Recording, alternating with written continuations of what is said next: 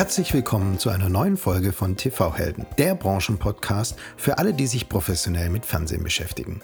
Mein Name ist Christian Heinke.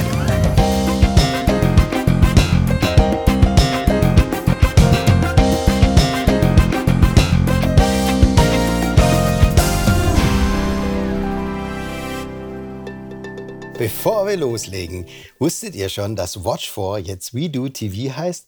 Richtig. Die Video Solutions AG, einer der größten unabhängigen AWOD-Anbieter in Europa, hat jetzt ihr AWOD und Fast Channel-Angebot umfangreich rebrandet und erstrahlt im neuen Look and Feel. Auch der Fast Movie-Kanal wurde mit einem neuen Namen versehen und heißt nun We Do Movies. Ferner plant man weitere Spartenkanäle im laufenden Jahr, und zwar We Do Sports, We Do True Crime oder We Do Docs.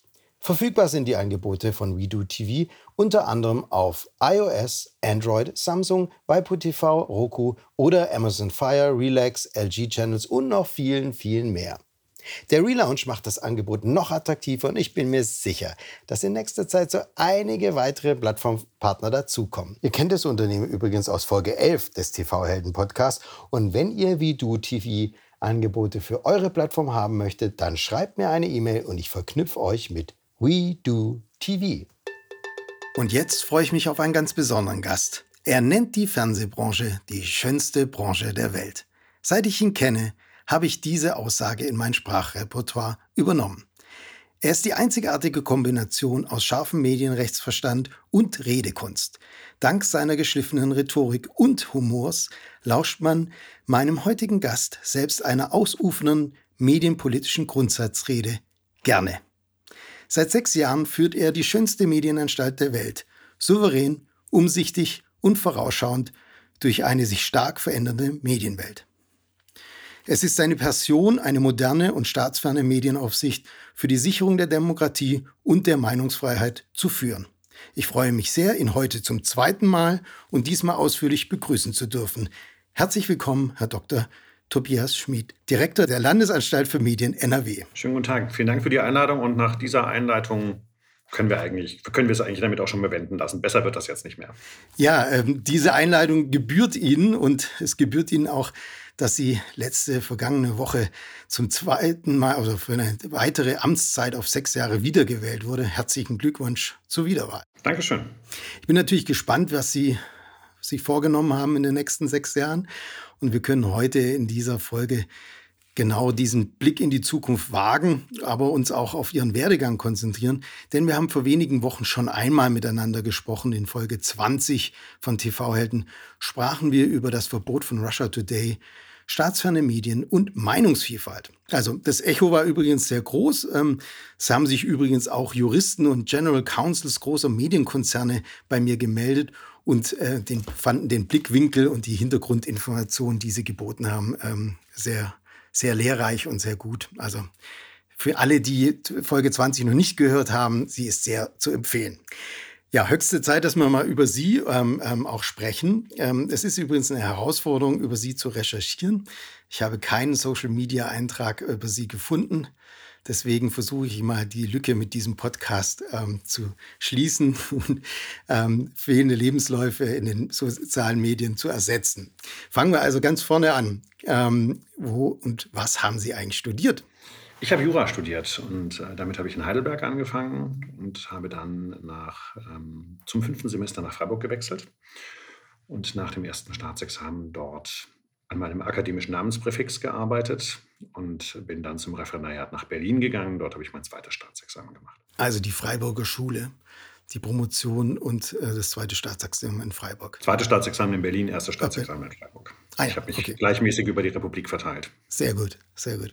Wie hieß denn äh, der Titel Ihrer Promotionsarbeit? Wiederaufbau der Justiz in der sowjetischen Besatzungszone von 1945 bis 1949 ein extrem interessantes Thema, weil es eigentlich eher ein politisch-historisches Thema ist und weil er sich damit beschäftigt hat, wie ähm, ab dem Jahr 45 noch getragen von ganz viel Erleichterung über die Befreiung vom Nationalsozialismus zunächst eine bürgerliche Gesellschaft versucht hat, die Justiz dort wieder aufzubauen und das Ganze aber schon sehr frühzeitig durch Sozialisten und Kommunisten in ihrem Sinne sozusagen erst unsichtbar und dann immer sichtbarer gestaltet wurde, so dass bei der Gründung der DDR dann der Switch in ein sozialistisches Rechtssystem von einem Tag auf den anderen möglich war, weil man das im Hintergrund längst vorbereitet hatte. Also ganz spannend, das ist, wenn man mal was darüber lernen will, wie man einen solchen Wandel vorbereitet, ohne dass es jemand merkt, ähm, dann ist das ein interessantes Thema, das auch deswegen so gut zu bearbeiten war, weil man in der DDR äh, schlicht vergessen hatte, diesen Teil der Akten zu vernichten. Und dadurch konnte ich verhältnismäßig viele Akten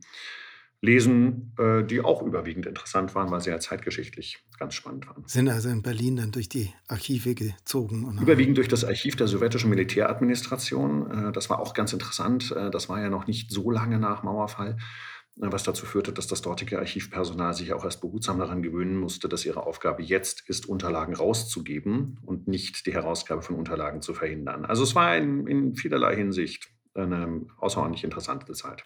Und wann haben Sie dann festgestellt, dass Medienrecht Ihre Heimat sein wird? Also eigentlich ähm, hatte ich zu Beginn des Referendariats noch sehr damit geliebäugelt, ob ich nicht vielleicht ähm, zur Staatsanwaltschaft gehe. Das ist ein bisschen familiär vorgeprägt. Und äh, dann interessierte ich mich mehr fürs Urheberrecht und landete im Rahmen meines Referendariats als Referendar unter anderem bei Sat1 und habe dort eine Referendariatsstation wahrgenommen, und das hat mir eigentlich ganz gut gefallen und äh, daraus hat sich das dann entwickelt. Aber wie so oft und wie bei den meisten von uns war es auch eine ordentliche Portion Zufall. Okay, Sie waren dann bei Sat 1, haben Sie gesagt, ne? Mhm. Genau. Und dann ähm, von 1999 bis 2004 waren Sie General Counsel für die Bereiche Recht und Medienpolitik, Personal, interne Revision und Öffentlichkeitsarbeit der Home Shopping Europe AG. War das dann Ihr erster beruflicher Einstieg? Nach der Promotion? Absolut, genau. Ich habe 1999 angefangen, übrigens noch bei Hot, so hieß der Laden ursprünglich, Home Order Television. Das hatte insbesondere bei den E-Mail-Adressen dann auch viel Schönes, tobias.schmidt.hot.de. Für die weiblichen Kolleginnen war es auch nicht angenehmer.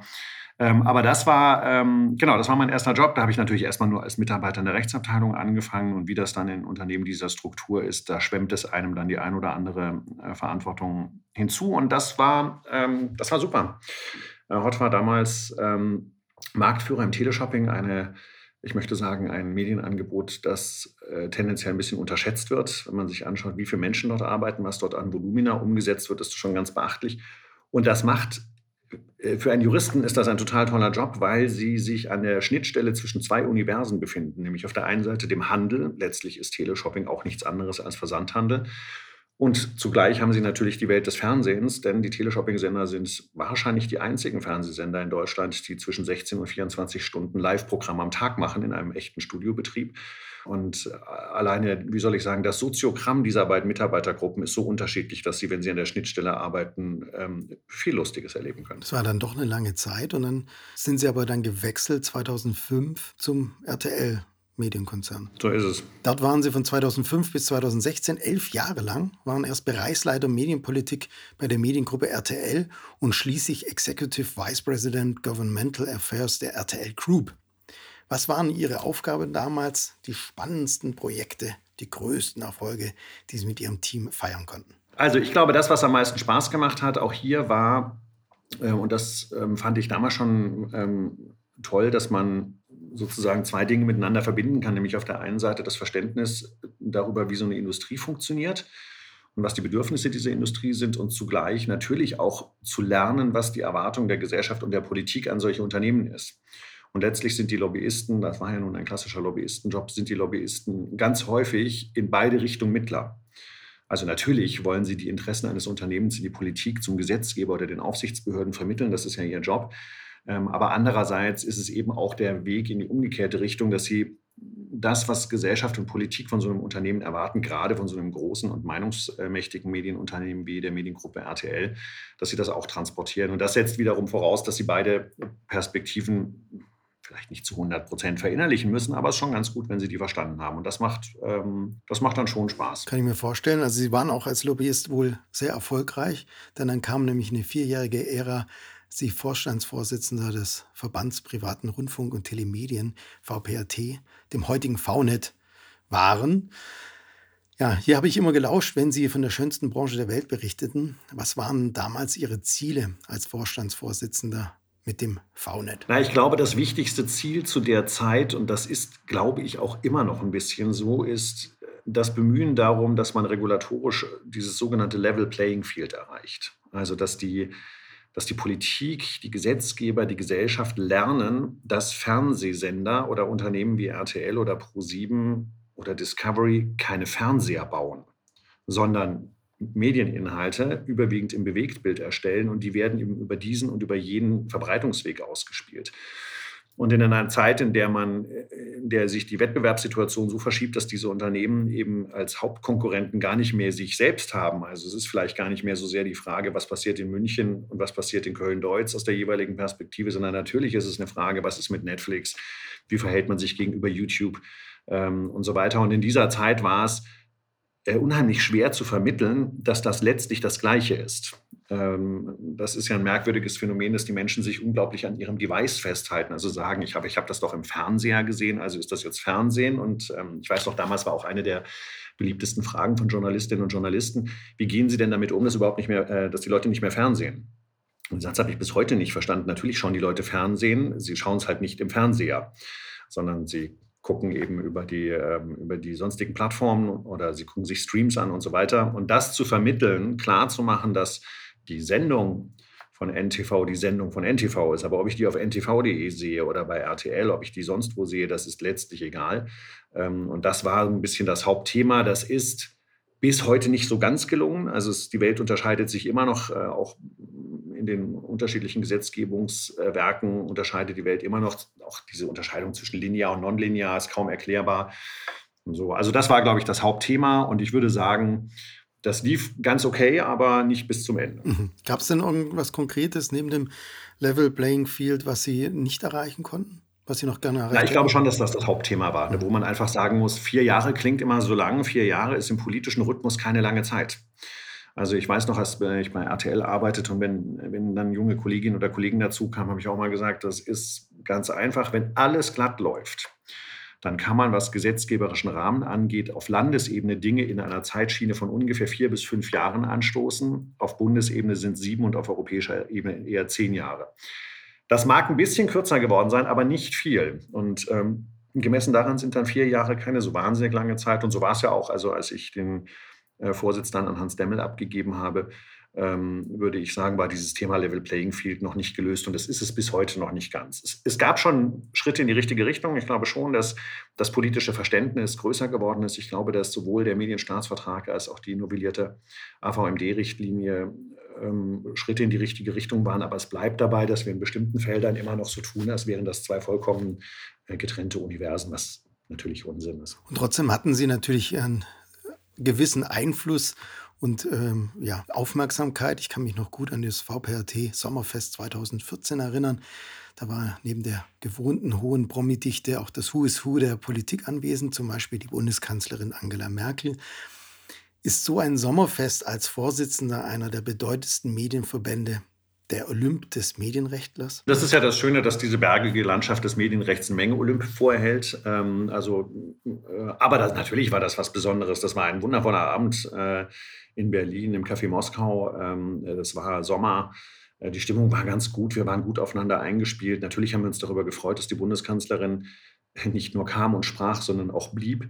Ähm, und das war für den Verband und für seine Mitgliedsunternehmen, glaube ich, ein wichtiges Zeichen, sich selbst auch zu vergewissern, dass die Bedeutung ähm, der kommerziellen Medienindustrie in der Bundesrepublik schon eine sehr zentrale ist. Und das denke ich im Nachhinein manchmal, das ist vielleicht manchmal heute noch so, dieser Teil der Medienindustrie in Deutschland ist, was sein politisches Auftreten angeht, bis heute verhältnismäßig bescheiden. Also wenn Sie sich anschauen, wie, äh, ich möchte sagen, vermeiden wir das Wort breitbeinig, aber wie selbstbewusst äh, zum Beispiel eine Verlagsgruppe in Berlin mit einem Produkt in der Politik auftritt, ähm, und wie äh, zurückhaltend gemessen daran ähm, der, der VNet lange Zeit auch als VPRT, auch unter meiner Zeit agiert hat, dann hat das auf der einen Seite sein Gutes, weil man eben der Versuchung widersteht, das eigene Interesse in den permanenten Mittelpunkt der Berichterstattung zu drehen und weil es vielleicht auch ein schönes Zeichen für Staatsferne ist. Aber auf der anderen Seite ist es dann manchmal auch sehr zurückhaltend und ich finde, an diesem Sommerabend war es so, dass ich dachte, ja, so sollte es eigentlich sein. Und das war, das war schon ein besonderer Moment, klar. Sie haben es gerade angesprochen, das Gleiche habe ich mich auch mal gefragt, wenn ich ähm, auf VPRT und VNet geschaut habe und ich mich gefragt habe, wie politisch einflussreich oder wie meinungsmächtig ist denn eigentlich der private Rundfunk gerade gegenüber den öffentlich-rechtlichen? Ja, das ist eine schwer zu beantwortende Frage. Also der kommerzielle Rundfunk ist schon oder private Rundfunk ist schon meinungsrelevant. Und das ist ja auch ganz interessant zu sehen, dass sich jetzt im Verlauf der letzten zwei Bundestagswahlkämpfe auch deutlich gedreht hat, ähm, die Frage, wo sollte man als Kandidatin, als Kandidat auftauchen? Ähm, das war ja noch vor zehn Jahren so, dass man das Gefühl hatte, die Spitzen, das politische Spitzenpersonal geht zu ARD und ZDF und glaubt dann, es hätte damit die Bevölkerung erreicht, was natürlich nicht stimmt, äh, weil ja insbesondere die jüngeren Zielgruppen diese Programme nur sehr sporadisch besuchen. Ähm, also insofern ist das Potenzial da, aber wie ich eben schon sagte, diese Unternehmen verwenden dieses Potenzial nicht nie, aber so gut wie nie äh, für die Hauspolitik. Und das ist ganz manchmal ein bisschen ungeschickt. Und wenn Sie der verantwortliche Lobbyist sind, dann gibt es auch einige wenige Sekunden, wo Sie daran verzweifeln könnten. Aber auf der anderen Seite ist es natürlich am Ende auch richtig und zeigt, äh, dass diese Trennung zwischen dem Unternehmen und seinem journalistischen Teil funktioniert. Zeigt, dass die Distanz zur Politik eine professionelle ist. Das heißt, dass sie natürlich hervorragende Redaktionen haben. Das gilt nicht nur für das Aus, für das ich gearbeitet habe, aber sicherlich insbesondere für die Mediengruppe RTL mit NTV.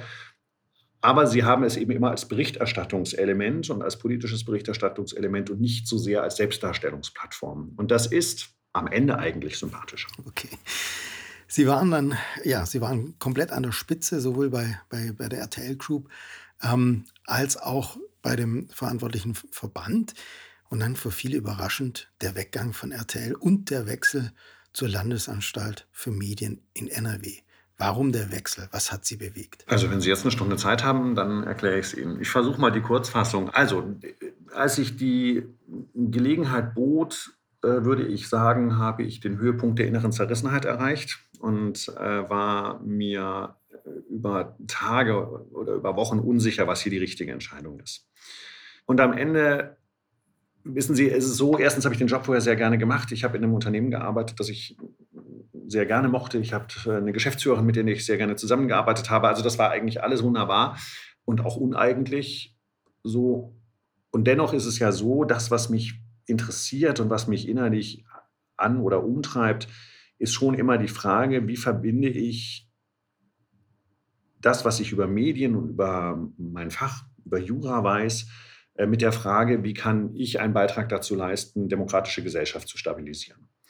Und das können Sie übrigens auch in Unternehmen. Also da stabilisieren Sie auch eine ganze Menge Sachen und seien es die Tausenden von Arbeitsplätzen, auch das spielt eine Rolle. Aber natürlich ist es was anderes, wenn Sie äh, von einer, wie sagt man so schön, gemeinwohlorientierten Organisation, also ähm, in diesem Fall eben einer staatsfernen Medienaufsicht, gefragt werden, ob sie sich dafür auch interessieren können. So, dass ich sozusagen eine kleine entzündliche Stelle an dem Punkt sowieso hatte, dann war ich mir unsicher. Ich möchte es auch mal ganz profan formulieren. Also reicher wird man dadurch jetzt auch nicht. Und insofern trug ich das etwas äh, unsicher in mir. Und dann erinnerte mich meine äh, Frau daran, dass ich jedes Mal, wenn ich aus Großbritannien zurückkam, immer ganz begeistert war von dem Austausch, den ich dort erlebt habe zwischen den drei Systemteilen, nämlich dem kommerziellen äh, Fernsehen. Wir hatten damals bei RTL auch einen Sender in in UK, Channel 5, der gehört inzwischen nicht mehr zur Gruppe, ähm, dem öffentlich-rechtlichen Systemteil, also der BBC, und der Aufsichtsbehörde, dem Office of Communication, Ofcom. Und das war immer von einem extrem hohen sachlichen Niveau und einem relativ, wie soll ich sagen, tiefgehenden Sachverständnis der jeweils anderen Seite geprägt. Und der Grund dafür war ganz einfach. In Großbritannien ist es vollkommen üblich, dass sie zwischen diesen Systemteilen hin und her wechseln. Die Briten leisten sich ja den Luxus, wie soll ich sagen, etwas weniger emotional religiös zu sein. Ich weiß noch, äh, als ich dann wechselte, war ja ganz viel die Rede davon, dass er nun von der dunklen Seite der Macht zur guten Seite und äh, Bock zum Gärtner und all diese Sachen. Und das ist in Großbritannien unüblich. Ähm, das mag kulturelle Gründe haben oder es ist historisch, woran, auch immer das liegt. Aber es führt jedenfalls dazu, äh, dass die Systemteile voneinander ähm, relativ viel wissen.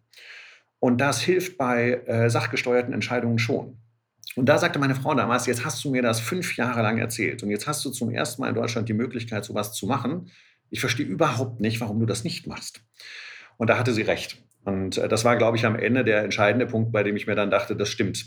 Also jetzt gibt es die Möglichkeit, dass das, was ich eben in einem, was ich mir eigentlich von so einem demokratischen System auch erwarte, ähm, dass ich das mal ausprobieren konnte und habe mich dann darüber gefreut, dass die Medienkommission der Landesanstalt für Medien NRW äh, offensichtlich genug Vertrauen darin hatte. Das war ja für die auch nicht ganz ohne Risiko und ähm, dass ich das dann ausprobieren konnte. Also insofern würde ich sagen, neben dem, neben dem immer bestehenden Interesse, wie kann man demokratischer Gesellschaft sozusagen helfen, ähm, war es vor allen Dingen die Erfahrung, die ich in, in Großbritannien gemacht habe. Und ähm, vielleicht ist das auch für mich der bessere Posten, um zu helfen, als viele andere Positionen, die auch toll sind, die aber andere besser können. Also der Purpose zählt, das zieht sich auch wie ein roter Faden durch äh, die Karrieren der TV-Helden, die ich immer interviewt. Und äh, ja, schön, das von dieser Seite von Ihnen zu erfahren.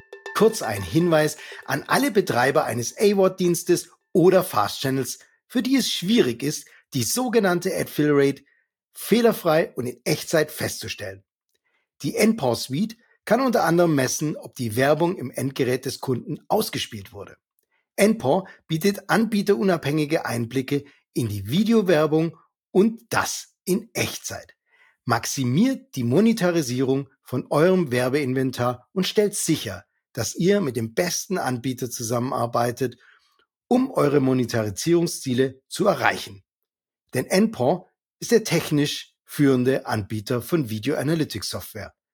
Über 150 der weltweit führenden Videoanbieter wie Join, Bluetooth TV, Vodafone oder Sky vertrauen auf NPOR. Bei Interesse schreibt mir eine E-Mail oder informiert euch auf npaw.com.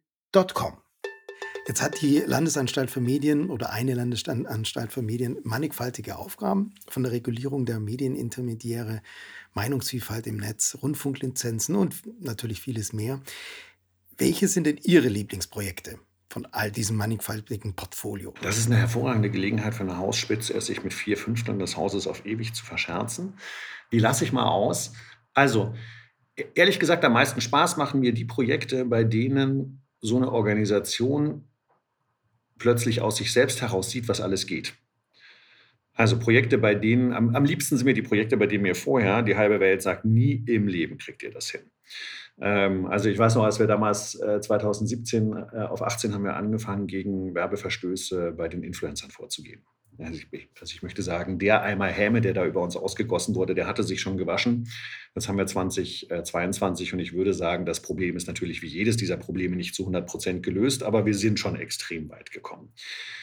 Und zwar ohne, dass das Raketenwissenschaft gewesen wäre, sondern einfach dadurch, es zu machen, es anzugehen, es sich zuzutrauen, konsequent zu sein, schnell zu sein. Ähm, so dann äh, ist das ja spiegelbildlich vielleicht das Projekt Verfolgen statt nur löschen, das dann eine sehr große öffentliche Aufmerksamkeit bekommen hat, weil wir uns dort gegen vor allen Dingen Extremismus von rechts gewandt haben, wobei sich das gar nicht nur gegen rechts wendet, da kommen dann nur im Moment einfach mehr Taten her. Und auch da hieß es, das schafft ihr nicht alleine die die Zähigkeit, bis sie unterschiedliche Institutionen zur Zusammenarbeit gebracht haben, also in diesem Fall Medienunternehmen, die Staatsanwaltschaft, das Landeskriminalamt und die Landesanstalt für Medien NRW. Und inzwischen ist das ein Projekt, das in annähernd allen Bundesländern in Deutschland kopiert wird und das auch da wieder natürlich den Hass im Netz alleine nicht in den Griff bekommt, aber einen wesentlichen Beitrag dazu geleistet hat, dass ähm, noch heute dazu führt, dass sich die Arbeitsweise bei LKA und BKA angepasst haben und der Schwerpunkt auch der Kolleginnen und Kollegen bei der Staatsanwaltschaft in Nordrhein-Westfalen, das ist ja die ZAK, so heißt diese Sonderstelle, die dafür zuständig ist, personell entsprechend ausgestattet wurde. Und dabei ist nicht so sehr der Punkt, äh, also da, da, spielt sicherlich eine Rolle, dass für mich als Jurist immer diese juristischen Themen leichter zugänglich sind. Da finde ich schneller einen Zugang zu als ähm, bei anderen Welten. Aber Sie können auch das Zebra nehmen, also unsere Medienkompetenzplattform. Auch da ist ja wieder der Punkt, dass mir vorher alle gesagt haben, wenn ihr so eine Plattform macht, wo die Leute euch Fragen stellen können, dann werdet ihr nur Unsinn gefragt werden.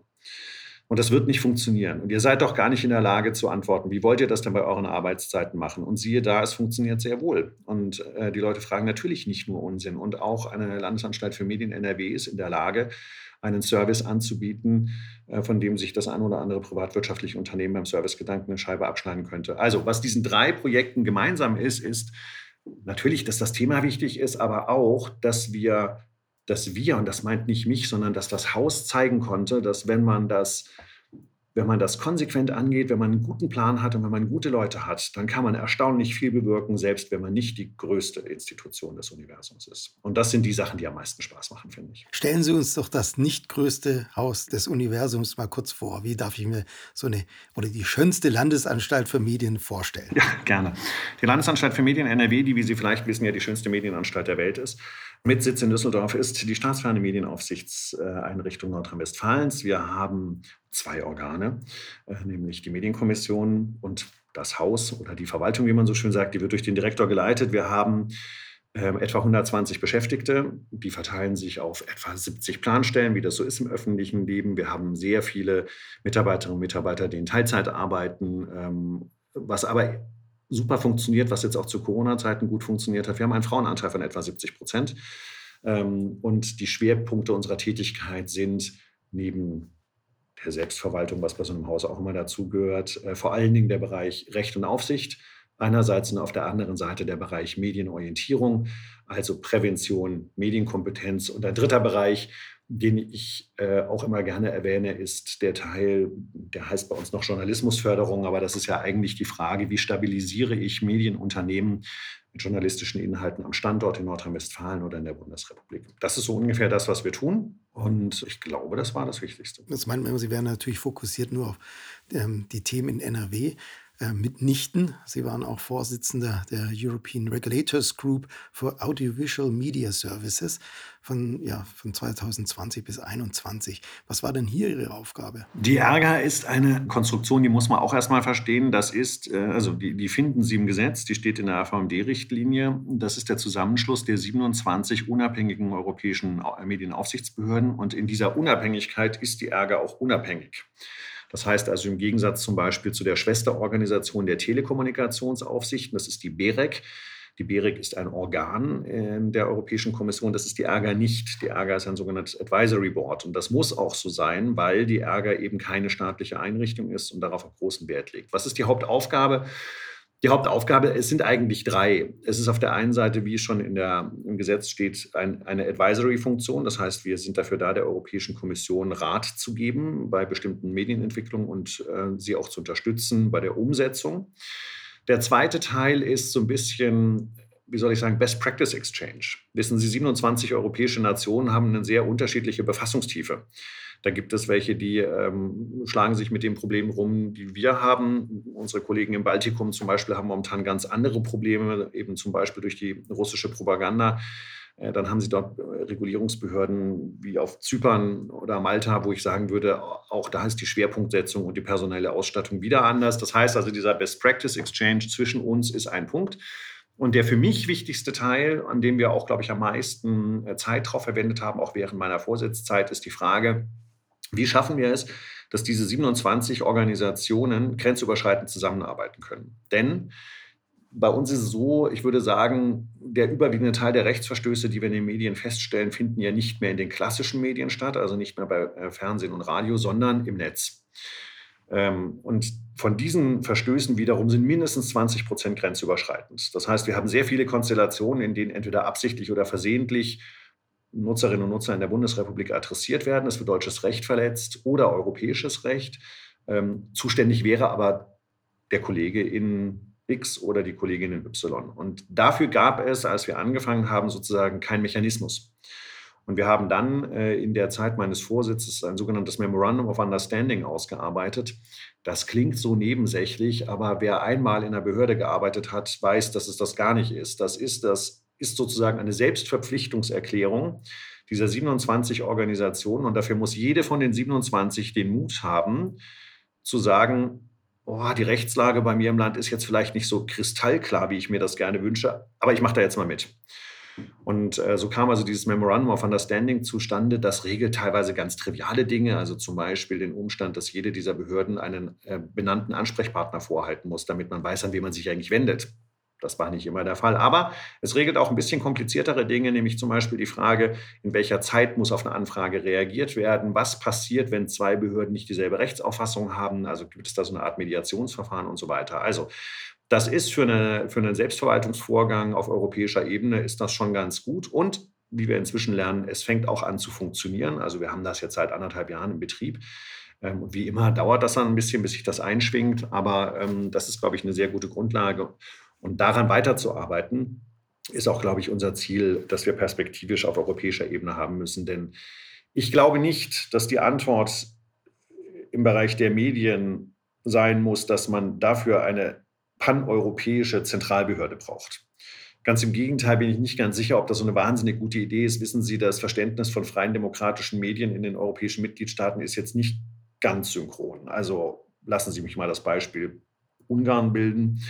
Da bin ich jetzt nicht so sicher, ob ich, ob, also welchen Maßstab wenden wir da an. Also deswegen glaube ich, äh, dass wir noch für eine längere Zeit eine eher sozusagen föderale Struktur haben. Und da kommt dann immer das Argument, ja, aber das geht doch nicht, das ist doch alles viel zu kompliziert und äh, solche Strukturen sind doch zentral viel einfacher. Und da muss ich sagen, ja, das kann sein, dass die einfacher sind. Aber deswegen sind die nicht besser. Und wenn Sie Demokratie sichern wollen, dann muss es Ihnen das schon wert sein, dass Sie zur Not auch eine komplizierte Struktur am Laufen halten. Aber es ist dann schon auch unsere Pflicht und Schuldigkeit, uns zu überlegen, was können wir in dieser Struktur so aufsetzen, dass es funktioniert. Und dafür ist dieses Thema der grenzüberschreitenden Zusammenarbeit sicherlich eines von zentraler Bedeutung, weil wir damit auch dem politischen Betrieb und den Bürgerinnen und Bürgern in Europa zeigen können, nee, nee, wir können das schon, auch wenn wir 27 sind. Und wenn wir nicht alle dieselbe Sprache sprechen und trotzdem bekommen wir das hin. Und das ist ja eigentlich das, was Europa ausmacht, um nicht zu sagen, in Vielfalt vereint. Also die Ärger hat die Aufgabe, Best Practices grenzüberschreitend ähm, ja, zu sammeln und, und auszutauschen. Was macht denn in puncto Medienrecht und Regulierung ähm, ein andere europäische Länder besser als wir hier in Deutschland? Ich glaube, dass wir jetzt mit dem Medienstaatsvertrag schon ganz gut sind. Äh, das war schon ein echter Schritt nach vorne. Da kommen jetzt nicht viele mit. Also ich könnte immer wieder die nicht mehr zur EU gehörenden Briten nennen. Die waren relativ früh schon dabei, sich eine etwas konvergentere Medienordnung zu überlegen. Oder wie man so schön sagt, flipping the regulation, also die Idee, dass man aus den einzelnen Silos sich an Schutzgütern orientiert.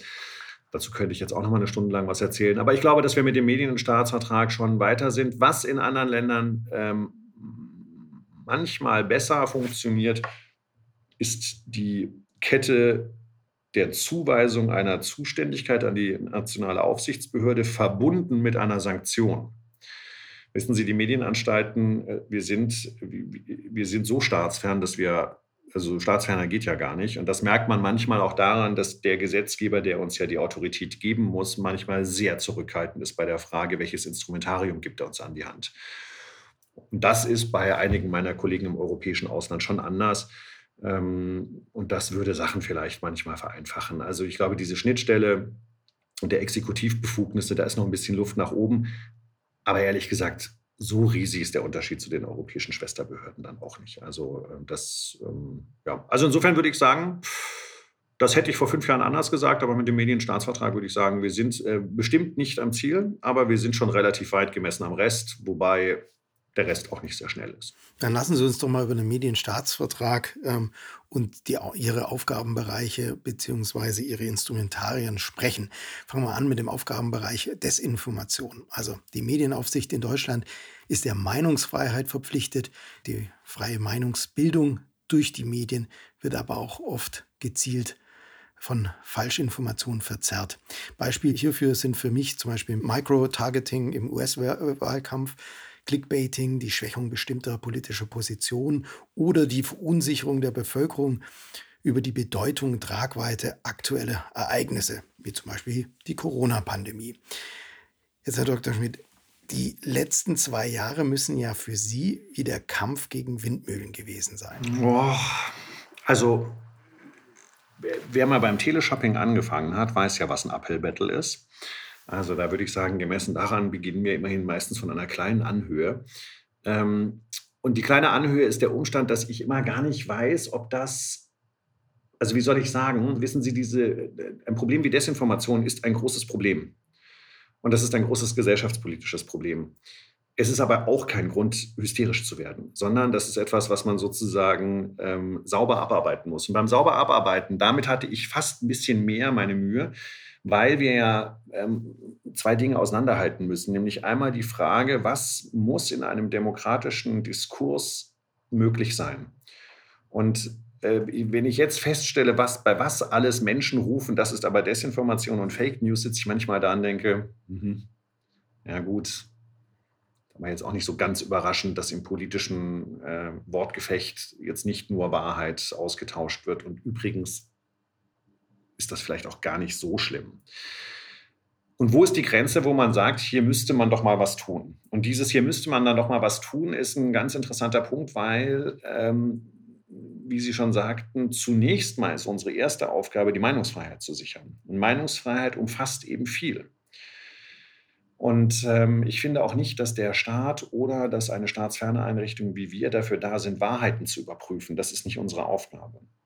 Was unsere Aufgabe ist, ist dann einzuschreiten, wenn die Desinformation tatsächlich destabilisierend für den Meinungsbildungsprozess ist, wenn sie einen Meinungsbildungsprozess verhindert. Und das meint nicht den einen falschen Satz und auch nicht 15 davon, noch nicht mal 100 sondern das meint, da man ihre Beispiele gar nicht so schlecht, finde ich, immer dann die Fälle, in denen sozusagen nicht der Inhalt richtig oder falsch ist, sondern in dem ansonsten getäuscht wird. Und es gibt zwei Konstellationen, in denen diese Täuschungen erfolgen. Die eine hat der Gesetzgeber jetzt adressiert im Medienstaatsvertrag. Das ist die journalistische Sorgfaltspflicht.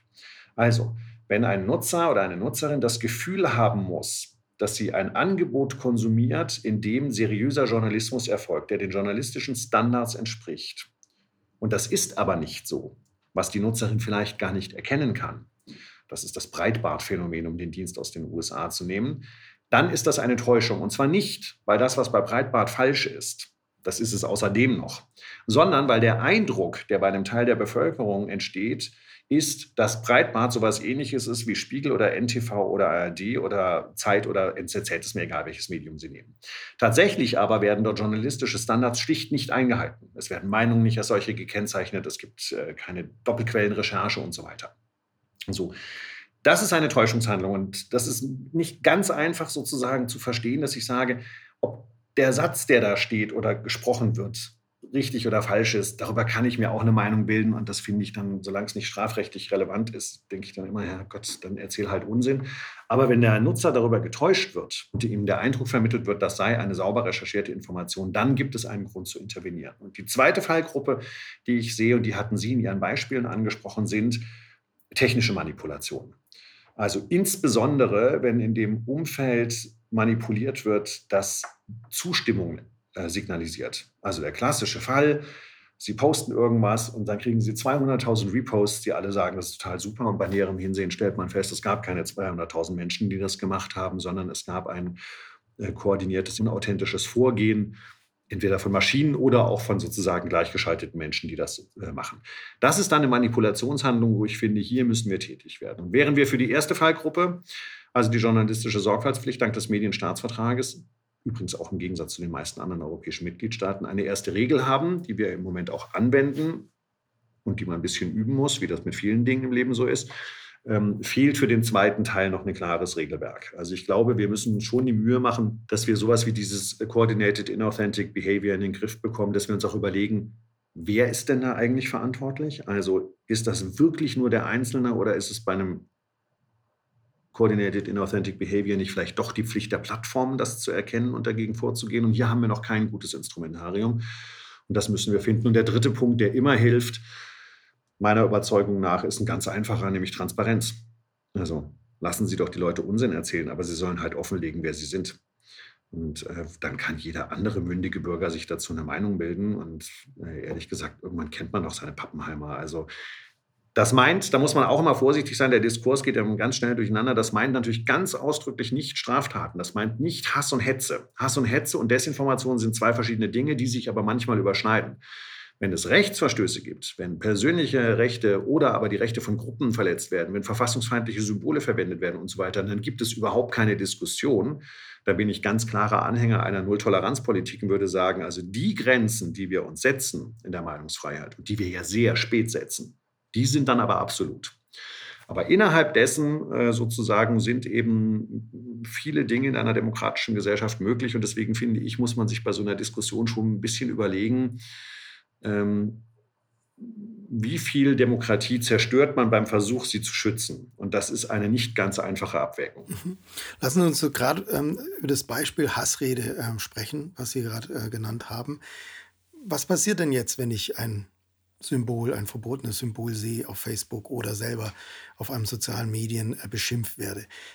Was kann ich tun? Wende ich mich an die Landesanstalten für Medien, an die Polizei oder an Facebook selber? Also, Sie haben äh, zwei unterschiedliche Fälle genannt. Das ist ganz interessant. Also, wenn Sie das Hakenkreuz finden, dann haben Sie ein verfassungsfeindliches Symbol in der Verwendung gefunden. Das ist rechtswidrig, es sei denn, es ist im historischen Kontext dargestellt.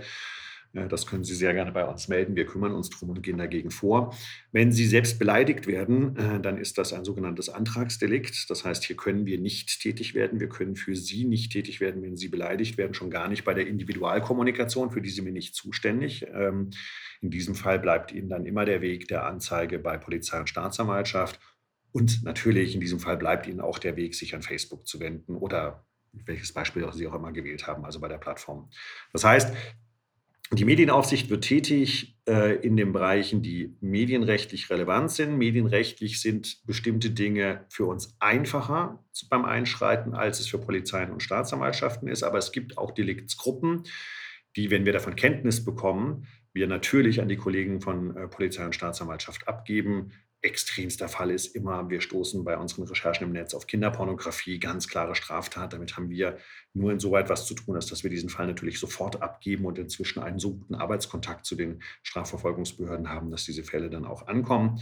Ähm, aber die klassischen Fälle, um die wir uns kümmern, sind Gewaltverherrlichung, verfassungsfeindliche Symbole, Jugendgefährdung durch fehlende Altersverifikationssysteme, und dann kommt irgendwann dieser Teil mit den Verstößen gegen die journalistische Sorgfaltspflicht. Und wenn Sie selbst beleidigt werden, dann haben Sie meine volle Anteilnahme, aber Sie müssen selbst Anzeige erstatten. Okay, dann ziehe ich meinen Antrag wieder zurück. Ähm, und gehe zur Polizei. Alles klar, ich habe es verstanden. Ähm, Sie haben vorher den Medienstaatsvertrag ähm, angesprochen und der ist ja seit November 2020 in Kraft getreten. Und Sie haben gesagt, wir sind sehr gut aufgestellt hier, unter anderem auch, weil die Medienintermediäre jetzt einer Regulierung unterworfen wurden. Die wurden einer Regulierung unterworfen mit dem Ziel, Vielfalt zu sichern. Und ja, Medienintermediäre sind ja soziale Netzwerke wie Facebook, ähm, YouTube äh, oder auch Suchmaschinen wie Google. Jetzt haben die natürlich unbestritten einen großen Einfluss auf die Meinungsbildung. Und Sie als Landesanstalt für Medien überprüfen die Einhaltung der Transparenzverpflichtung der Diskriminierungsfreiheit. Jetzt nutzen schätzungsweise 10% der Deutschen den Messenger-Dienst Telegram. Und Telegram ist ein Dienst mit unklaren Firmensitz und wenig transparenten Organisationsstrukturen. Und er wird wahrscheinlich genau deshalb gerne für Verbreitung von Verschwörungsideologien, alternativen Weltanschauungen oder auch für Rechtsverstöße vielfältiger Art verwendet. Welche Möglichkeiten haben Sie denn jetzt als Landesanstalt für Medien gegen so einen Dienst vorzugehen? Ein sehr schöner Fall. Um nicht zu sagen, viel komplizierteren hätten Sie sich auch nicht aussuchen können. Also, äh, Ihre Beobachtung ist richtig. Diese Beobachtung haben wir auch gemacht, und zwar in einer Untersuchung vor über zweieinhalb Jahren bereits, in dem wir festgestellt haben, dass wir eine Vielzahl von Deliktsgruppen haben, die besonders auffällig häufig bei Telegram erfolgen. Ähm, ich glaube, das hat auch einen Grund in einem kleinen Erfolg unserer sonstigen Arbeit, weil das eine klassische Ausweichbewegung ist. Also wenn ich mir anschaue, was vor drei, vier Jahren alles noch auf den anderen Netzwerken los war, dann würde ich sagen, ist der Umstand, dass das nicht nur durch uns, sondern auch durch unsere europäischen Schwesterbehörden oder durch die Politik adressiert wurde, führte eben dazu, dass sie, wenn sie tatsächlich Hass und Häme, wenn sie schlimme Formen der Pornografie oder sonstige Kriminalität verbreiten wollen, dann suchen sie sich eben inzwischen eher Netzwerke, auf denen sie schwerer zu finden sind. So, also das ist eine Ausweichbewegung, die Sie in jedem gesellschaftlichen Bereich haben. Wenn der Vollzug sozusagen an einer Stelle die, die Exekutive intensiver wird, dann diffundiert das in die Randbereiche. Und mit Telegram ist es in einen Bereich diffundiert, der unglaublich schwer ähm, ist anzugehen, und zwar nicht nur aus technischen Gründen, sondern auch aus politischen Gründen. Und ich meine, wenn Sie sich die Situation bei uns angucken, dann würde man klar sagen, ja, das geht so nicht.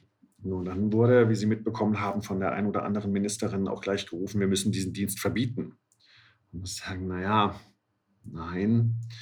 Also der Dienst selbst hat nichts getan, sondern auf dem Dienst passiert alles Mögliche. Und das alles Mögliche mag sehr viel sein, aber wahrscheinlich bewegt es sich im einstelligen Prozentbereich der Kommunikation, die dort erfolgt. Dann kann ich ja nun nicht deswegen den ganzen Dienst abschalten.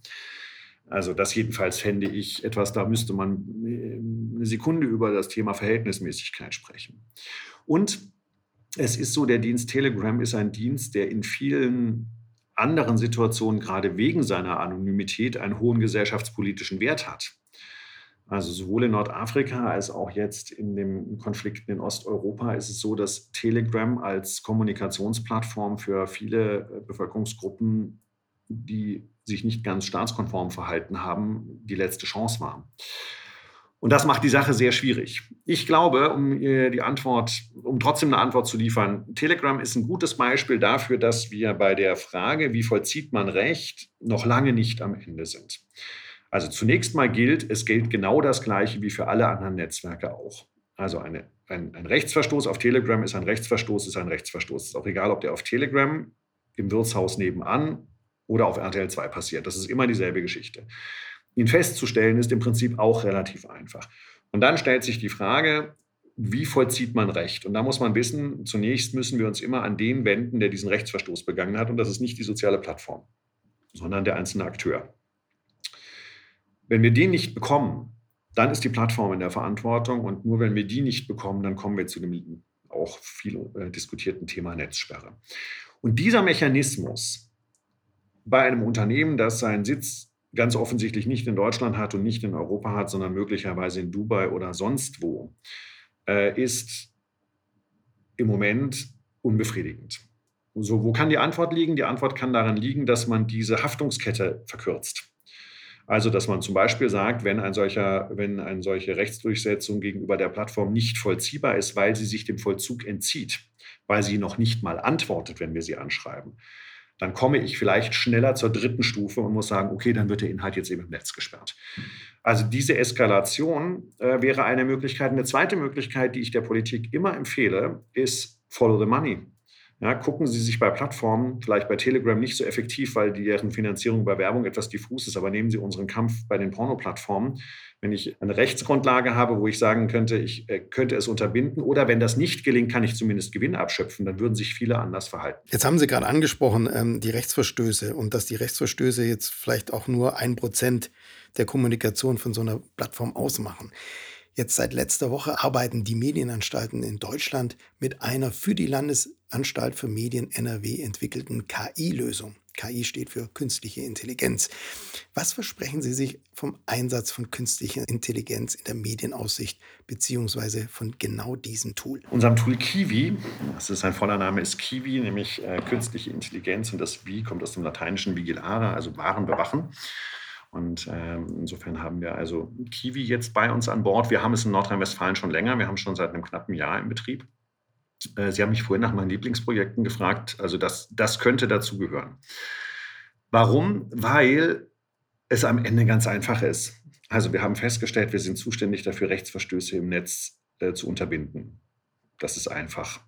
Es zu tun ist nicht ganz so einfach, denn das Netz ist, wie wir erstaunt festgestellt haben, doch relativ groß. Und die Idee, das mit äh, sieben studentischen Aushilfen in den Griff zu bekommen, hat viel Romantisches, aber wenig Sinnvolles. Und äh, da kann man jetzt sich natürlich hinsetzen und sagen, buhuhu, wir können das ja gar nicht. Oder man muss halt drüber nachdenken, wie es stattdessen geht. Und das war so ein Punkt, wo das Haus, das war auch nicht meine Idee, äh, wo das Haus sich überlegt hat, naja, ähm, aber warum nutzen wir denn dann nicht die Mittel, die andere auch nutzen? Und äh, kam auf den am Ende ja total naheliegende Gedanken, dass man sagt, okay, wir automatisieren die Suche. Und das geht wiederum nur mit, einer, mit einem System, das in der Lage ist, über die Fälle, die wir bekommen, zu lernen, was ist ein Rechtsverstoß.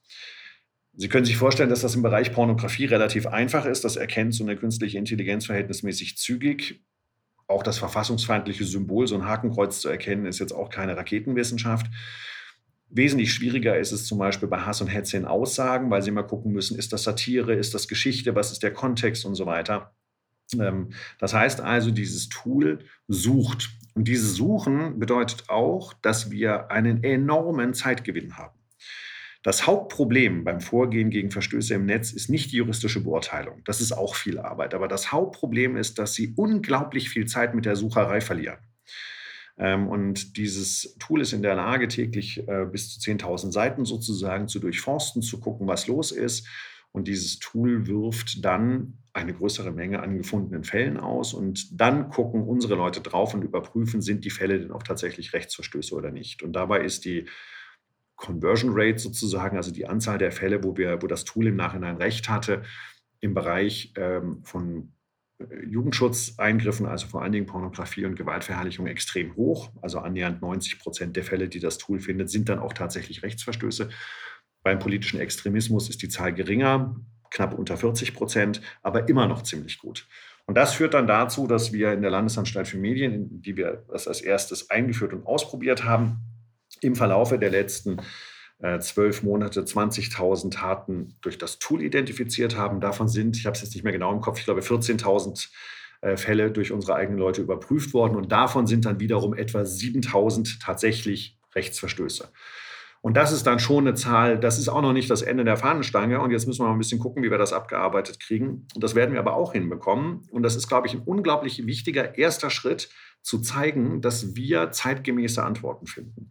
Und ich freue mich total darüber, dass meine Kolleginnen und Kollegen in den anderen Medienanstalten dieses Tool sofort äh, mit übernommen haben. Und wir haben das dann äh, in einer relativ kurzen Zeit ausgerollt. Und seit dem 6. April äh, diesen Jahres arbeiten alle 14 Landesmedienanstalten mit diesem Tool. Das heißt, ähm, erstens, dass wir alle in unseren Zuständigkeitsbereichen suchen können, aber was noch viel wichtiger ist, wir greifen alle auf denselben Pool an gefundenen äh, Punkten zurück und können deswegen auch unsere Kräfte besser bündeln. Denn die oft gestellte Frage ist, ja, ja, aber wie wollt ihr das denn dezentral machen? In Frankreich sitzen 600 Leute in so einer Behörde. Das stimmt. Aber wenn ich alle Landesmedienanstalten zusammenknote, dann kriege ich eben auch eine vergleichbare Manpower hin. Ähm, und das kann eine Antwort sein. Also, da bleiben dann immer noch ganz viele Fragen offen und wir müssen die Schnittstelle zu den Polizeien und äh, Staatsanwaltschaften noch verbessern. Wir müssen gucken, dass wir das vielleicht auch internationalisiert kriegen, damit wir die 20 Prozent grenzüberschreitenden Delikte adressiert bekommen. Wir müssen gucken, dass alle Plattformen mit dabei sind. Es gibt eine größere Plattform, die mit F anfängt und noch ein bisschen bockig ist. Ähm, aber ich vermute, dass die spätestens nach dem Hören dieses Podcastes sehen, dass sie einen wichtigen Teil ähm, zum, zur Rettung unserer demokratischen Gesellschaft beitragen können. Und ich kann mir nicht vorstellen, dass Facebook sich dem entziehen würde. Oh, habe ich Facebook gesagt? Also, äh, das sozusagen, da sind noch ein paar Dinge zu tun, aber ich glaube, wir sind mit diesem KI-Tool, mit unserem Kiwi, ähm, wieder einen Schritt gegangen, bei dem wir zeigen, natürlich bekommen wir das in den Griff. Und man darf ja auch nicht ganz vergessen, die Reaktionszeiten, die Staat und Gesellschaft auf eine große Innovation, eine Umbruchzeit brauchen, sind eben nicht drei Monate. Also es ist auch nicht so, dass wir nach der industriellen Revolution drei Tage später wussten, wie es funktioniert, sondern Staat und Gesellschaft müssen sich auf so eine Situation neu einstellen. Und wenn ich das noch mal kurz mit der europäischen Perspektive sagen kann, ich kenne jedenfalls keinen anderen europäischen Mitgliedstaat, der bei diesen Themen so weit ist wie wir. Und das ist doch auch ein ganz hübscher Leistungsnachweis einer föderalen Aufsichtsstruktur wie der der Landesmedienanstalt. Definitiv. Und so langsam habe ich das dumpfe Gefühl, dass Ihr Job ähm, in den nächsten Jahren nicht einfacher wird, sondern immer komplizierter. Wir sprechen nur noch von Tausenden Verstößen etc. Das war doch früher vor 20 Jahren sicherlich einfacher als ein paar lineare Radio- und Fernsehsender gab. Jetzt sind Sie für weitere sechs Jahre wiedergewählt ja, ein guter Zeitraum, in die Zukunft zu blicken. Was glauben Sie denn, ähm, wie werden insbesondere jüngere Menschen in Zukunft sich informieren? Wenn ich hier über ein exklusives Wissen verfügen würde, dann würde ich sehr schnell sehr reich werden. Ähm, das weiß ich nicht. Ich, ich vermute, am Ende informieren die sich so wie heute auch. Ich meine, äh, das ist ja ein bisschen das, was ich vorhin sagte. Wissen Sie, die Medieninhalte kommen letztlich ganz überwiegend aus denselben Quellen. Es sind die Medienhäuser, das, was früher ein Verlag war oder ein Fernsehunternehmen oder so. Aber es sind die und ein paar weitere und die finden ihren Weg. Und das wird vielleicht weniger lineares Fernsehen sein, als es das in der Vergangenheit war. Manchmal, gerade in Krisenzeiten, ist es das dann doch wieder am Ende. Äh, ist es eben doch so, dass äh, so und so viele Stunden Sonderberichterstattung bei ARD oder RTL doch sehr viele Leute als Informationsquelle benutzen. Oder sie nehmen dieselben Informationen und holen sie sich über den Stream, über die Mediatheken, über die Websites. Und so wird das auch weitergehen. Ich glaube, das Wichtigste ist, dass wir äh, im Kontakt zu den jüngeren Generationen klar machen, wie wichtig es ist, sich zu informieren. Und dass Information ähm, mehr ist, als einmal bei Instagram reinzugucken. Und ähm, ich habe aber ehrlich gesagt da keine besonders gesellschaftsskeptische Sicht. Ich bin ganz sicher, dass jüngere Generationen das genauso gut oder besser hinbekommen, als das ältere hatten. Sie haben jedenfalls alle Möglichkeiten. Es ist nicht so, dass man sich nicht über alles informieren könnte. Und soweit ich das mitbekomme, werden sie das dann schon tun. Es gibt ganze soziale und gesellschaftspolitische Bereiche, da habe ich den Eindruck, sind Jüngere wesentlich besser informiert als wir. Und das nicht nur freitags für die Zukunft. Und dafür äh, unterstützen Sie ja auch die Jungen mit Zebra und sonstigen Tools, die Sie eingeführt haben. Jetzt bleibe ich trotzdem hartnäckig. Sie haben ja auch äh, Budgets, die Sie allokieren müssen. Ähm, und Medienregulierung ist einer Ihrer Themen. Ähm, Rechnen Sie denn mit einer weiteren Zunahme der Fernsehangebote, also noch mehr lineare Sender, noch mehr VOD-Plattformen? Oder wird sich der Markt konsolidieren und Sie können Ihre Schwerpunkte verlagern in den Nutzerschutz zum Beispiel? Also es gibt Bereiche, in denen können wir unsere Schwerpunkte ein bisschen verlagern, äh, um das Gleiche zu tun. Ein klassischer Fall ist der Bereich der Medienorientierung, Sie haben das eben schon angesprochen. Also wenn Sie, wenn Sie sich in Deutschland helfen lassen wollen im Bereich der, weil Sie Fragen zum Thema Medien haben, dann empfehle ich immer fragzebra.de. Ähm, so, und das ist aber, das geht natürlich nur, wenn Sie dann wiederum die Kräfte, die Sie innerhalb dieser Medienkompetenz haben, auch die Gelder, die Sie dafür haben, ein bisschen verschieben und dafür dann drei Broschüren weniger drucken, die möglicherweise sowieso kaum, ich habe nicht keiner gesagt, kaum jemand äh, liest. So, das ist so ein, ähm, ein Umschiften. Was die klassische Aufsichtstätigkeit oder die Lizenzierung, Aufsicht, Intermediärsaufsicht angeht, da glaube ich, werden wir jetzt im Moment erstmal noch einen Anstieg haben. Ich glaube schon, dass wir auch noch äh, deutlich mehr Plattformen bekommen werden, wenn Sie sich angucken, dass inzwischen jedes große Studio äh, anfängt, seine eigene Plattform zusammenzuschrauben. Das wird schon eine ganz interessante Geschichte sein. Das begann jetzt mit, äh, mit Disney zum Beispiel, Disney Plus im Verhältnis zu den Diensten, die wir vorher sozusagen als als neue Unternehmen hatten wie Netflix oder Amazon, haben sie jetzt doch verstärkt das Auftauchen der klassischen Produktionsunternehmen, die sich wiederum ihre eigene Infrastruktur schaffen. Ähm, was auch, glaube ich, für die bisherigen klassischen Fernsehveranstalter eine spannende Frage wird, weil sich damit dann auch die Frage stellt, wer hat denn jetzt am Ende noch welches Stück vom Kuchen? Also ich glaube, Medienunternehmer zu sein, ist momentan mindestens so fordernd, äh, wie die Medienaufsicht zu machen. Und dann wird es so sein wie immer. Natürlich konsolidiert sich das am Ende. Es werden nicht alle überleben. Dafür wird einfach der Markt nicht groß genug sein. Aber das wird noch eine Weile dauern. Und bis dahin wird uns das hoffentlich äh, und glaube ich auch einen echten Schub an Vielfalt geben. Äh, ich könnte mir vorstellen, dass das gute Zeiten für Produzenten sind. Äh, so viel Content wie im Moment gebraucht wird, ist doch eigentlich ganz wunderbar. Und äh, unsere Aufgabe wird dabei sein, dafür zu sorgen, dass dieser Content sich immer mit dem anreichert, wofür wir am Ende Medien eben auch brauchen, nämlich gesellschaftspolitisch relevante Inhalte oder das, was man neudeutsch Public Value nennt. Ähm, und das dort mit einzubringen, das wird so ein bisschen unser Job sein oder der Job des Gesetzgebers, dafür die richtigen Rahmenbedingungen ähm, zu setzen. Denn am Ende ähm, sind Medien eben auch die Transporteure des Sauerstoffs einer demokratischen Gesellschaft, nämlich von Meinungen und Informationen. Und ähm, ja, und das wird spannend sein zu sehen, wie das weitergeht. Also ich kann Sie beruhigen, ich habe mir viele von Ihren Unterlagen durchgelesen, unter anderem natürlich auch, wie man Werbung in einem Podcast richtig, ähm, richtig kennzeichnet und im, ja, mit Angstschweiß alles auch nochmal kontrolliert, dass ich das richtig mache. Genau. Kommen wir zur letzten Frage. Wir sind mit dem Medienstaatsvertrag schon gut ähm, für die Herausforderung der Zukunft äh, gewappnet. Ähm, aber wünschen Sie sich doch noch für die nächsten Jahre irgendwelche Schärfungen und Weiterentwicklungen? Na klar, also ich glaube, das ist auch, das kann ich mir fast nicht vorstellen, dass die Politik das anders sieht. Das ist so, wie ich gesagt habe. Der Prozess, in dem sich Gesellschaft auf eine neue Situation einstellt, ist ein immerwährender. Und äh, gerade bei dem digitalen Wandel ist es so, dass wir, wir sind bestenfalls irgendwo auf der Mitte des Weges. Und das gilt auch für den rechtlichen Rahmen. Und ich glaube, das, was wir inzwischen erkennen, und dafür ist diese Krise, die wir im Moment erleben müssen, mit der schrecklichen militärischen Auseinandersetzung ja auch extrem lehrreich, weil sie viele Anwendungsfälle bringt. Das, was wir lernen müssen, ist, die Verantwortlichkeiten in der neuen Welt ähm, wer ist eigentlich wann für welchen Rechtsverstoß, für welche Gefährdung der Bevölkerung verantwortlich, müssen geschärft werden. So, wir müssen klarere Regeln finden. Jetzt nehmen Sie mal den, äh, das Durchsetzen des Verbots von RT. Wir müssen klarere Regeln finden, wo man sagt, so und ab wann kann dann jemand mal beim Satellitenbetreiber und beim ISP anrufen und sagen, so es ist übrigens jetzt Schluss. Also dafür gibt es auch keine ganz klaren Mechanismen. Ich glaube, dass wir das Thema Staatsferne, das wir in Deutschland haben, eine der, wie ich finde, sinnvollsten Regelungen, die der Medienstaatsvertrag hat, dass wir das ähm, nach Europa exportieren müssen. Wir müssen diesen Grundgedanken, dass Medien von Staaten und staatlicher Einflussnahme frei sein sollen, ausweiten. Dann könnte man es auch schlechter umgehen. Und, und das ist, glaube ich, auch ganz wichtig, zum Beispiel im Bereich des Jugendschutzes, wir müssen zwei Dinge machen, die so offensichtlich sind, dass man, dass man sagen kann, die gibt es wahrscheinlich nur nicht, weil man früher nicht drauf kam. Erstes Beispiel, natürlich müssen wir dafür sorgen, dass wenn wir eine Netzsperre für einen ganz klar rechtswidrigen Inhalt haben, diese Sperre für diese Seite gilt und zwar egal, welche idiotische Subdomain ich mir als nächstes ausdenke.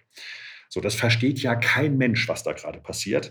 Also, dass wir in einem zweijährigen rechtsstaatlichen Verfahren eine Netzsperre gegen eine Pornoplattform durchsetzen und die kann dann einfach zwei Buchstaben ändern und das Ganze wieder von vorne machen. Ich meine, wir wussten vorher, dass das passieren würde, aber es ist, jetzt ist es eben auch passiert. Und jetzt spätestens müsste sich der Gesetzgeber hinstellen und lassen Sie es mich mal ganz profan sagen, um nicht zu sagen, excuse my French, aber verarschen kann mich auch alleine.